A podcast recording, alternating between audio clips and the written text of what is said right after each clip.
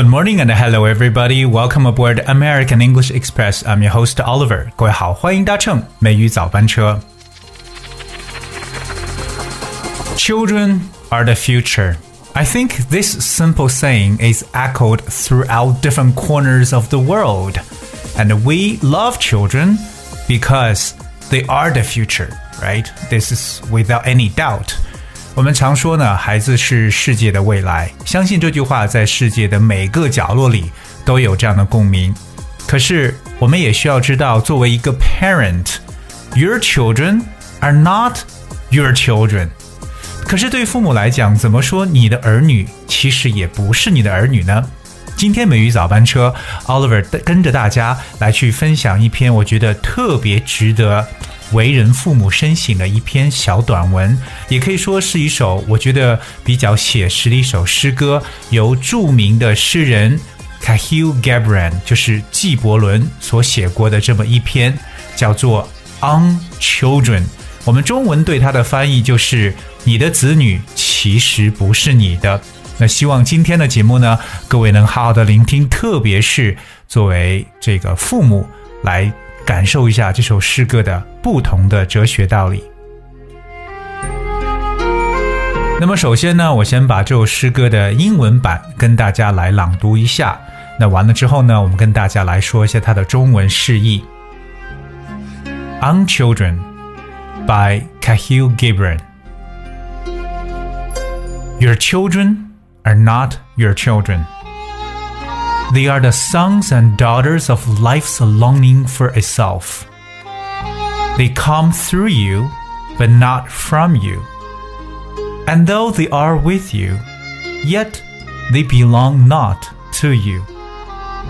You may give them your love, but not your thoughts, for they have their own thoughts. You may house their bodies, but not their souls for their souls dwell in a house of tomorrow, which you cannot visit, not even in your dreams. You may strive to be like them, but seek not to make them like you. For life goes not backward, nor tarries with yesterday. You are the bows from which your children, as living arrows, are sent forth the archer sees the mark upon the path of the infinite. And he bends you with his might that his arrows may go swift and far. Let your bending in the archer's hand be for gladness. For even as he loves the arrow that flies, so he loves also the bow that is stable. 你的儿女 其实不是你的儿女，他们是对生命自身渴望而诞生的孩子。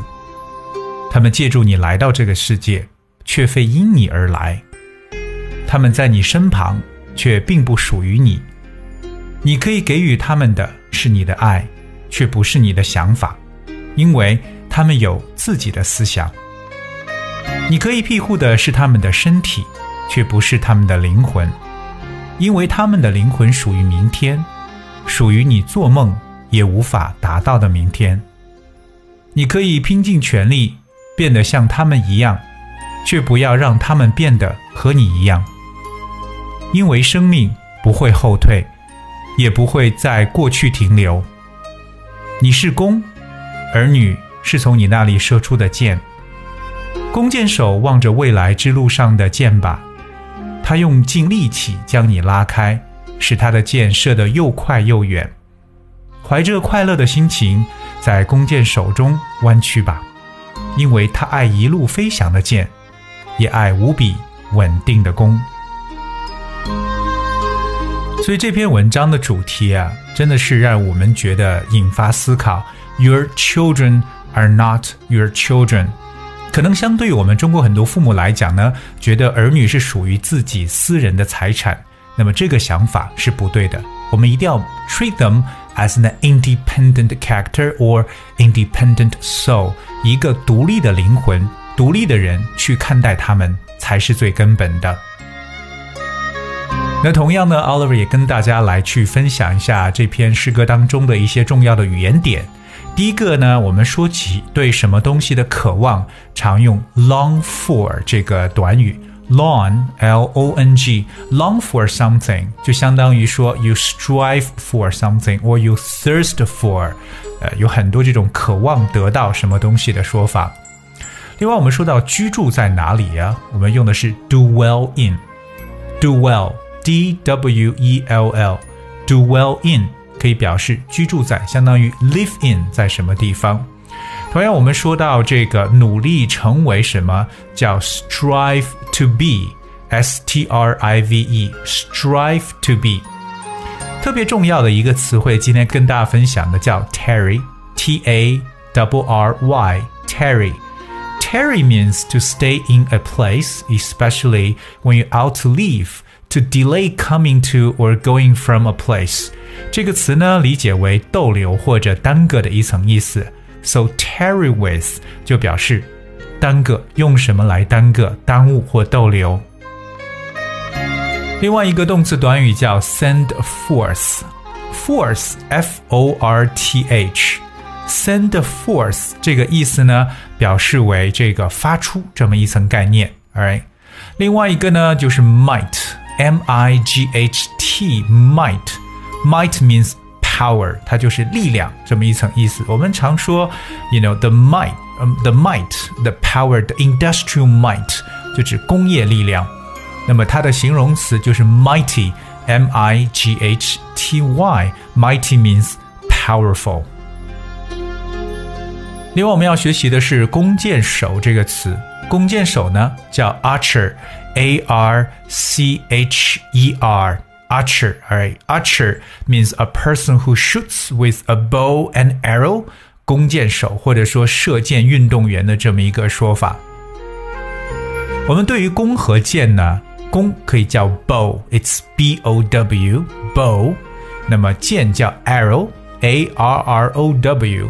特别要注意一下，就是 bow 这个词 b o w，它有两种发音，有时候可以把它发成为 bow，可作为 bow 的意思呢，就鞠躬的意思。比如我们说这种日式鞠躬呢，就叫做 Japanese bow。今天呢，跟大家分享的是纪伯伦的一首诗《On Children》，中文翻译为“你的子女其实不是你的”。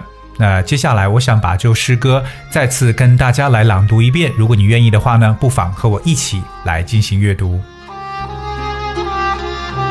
On children, your children are not your children. They are the sons and daughters of life's longing for itself.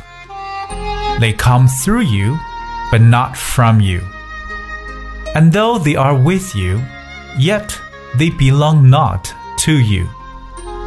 You may give them your love, but not your thoughts, for they have their own thoughts.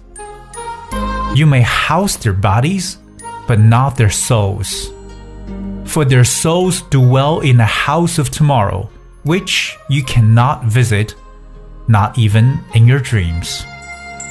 You may strive to be like them, but seek not to make them like you for life goes not backward, nor tarries with yesterday. You are the bows from which your children, as living arrows, are sent forth. The archer sees the mark upon the path of the infinite, and he bends you with his might, that his arrows may go swift and far. Let your bending in the archer's hand be for gladness for even as he loves the arrow that flies, so he loves also the bow that is stable. Alright，今天节目呢，跟大家分享的呢，就是来自于纪伯伦的这首诗歌《On Children》，我觉得非常的 thought provoking，能够引发人思考。特别是作为父母，那一旦有了孩子之后，一定要记住，孩子不是你的 belongings。 they are independent souls or independent human beings。所以希望这首诗歌对我们所有的听友都能有一些启发。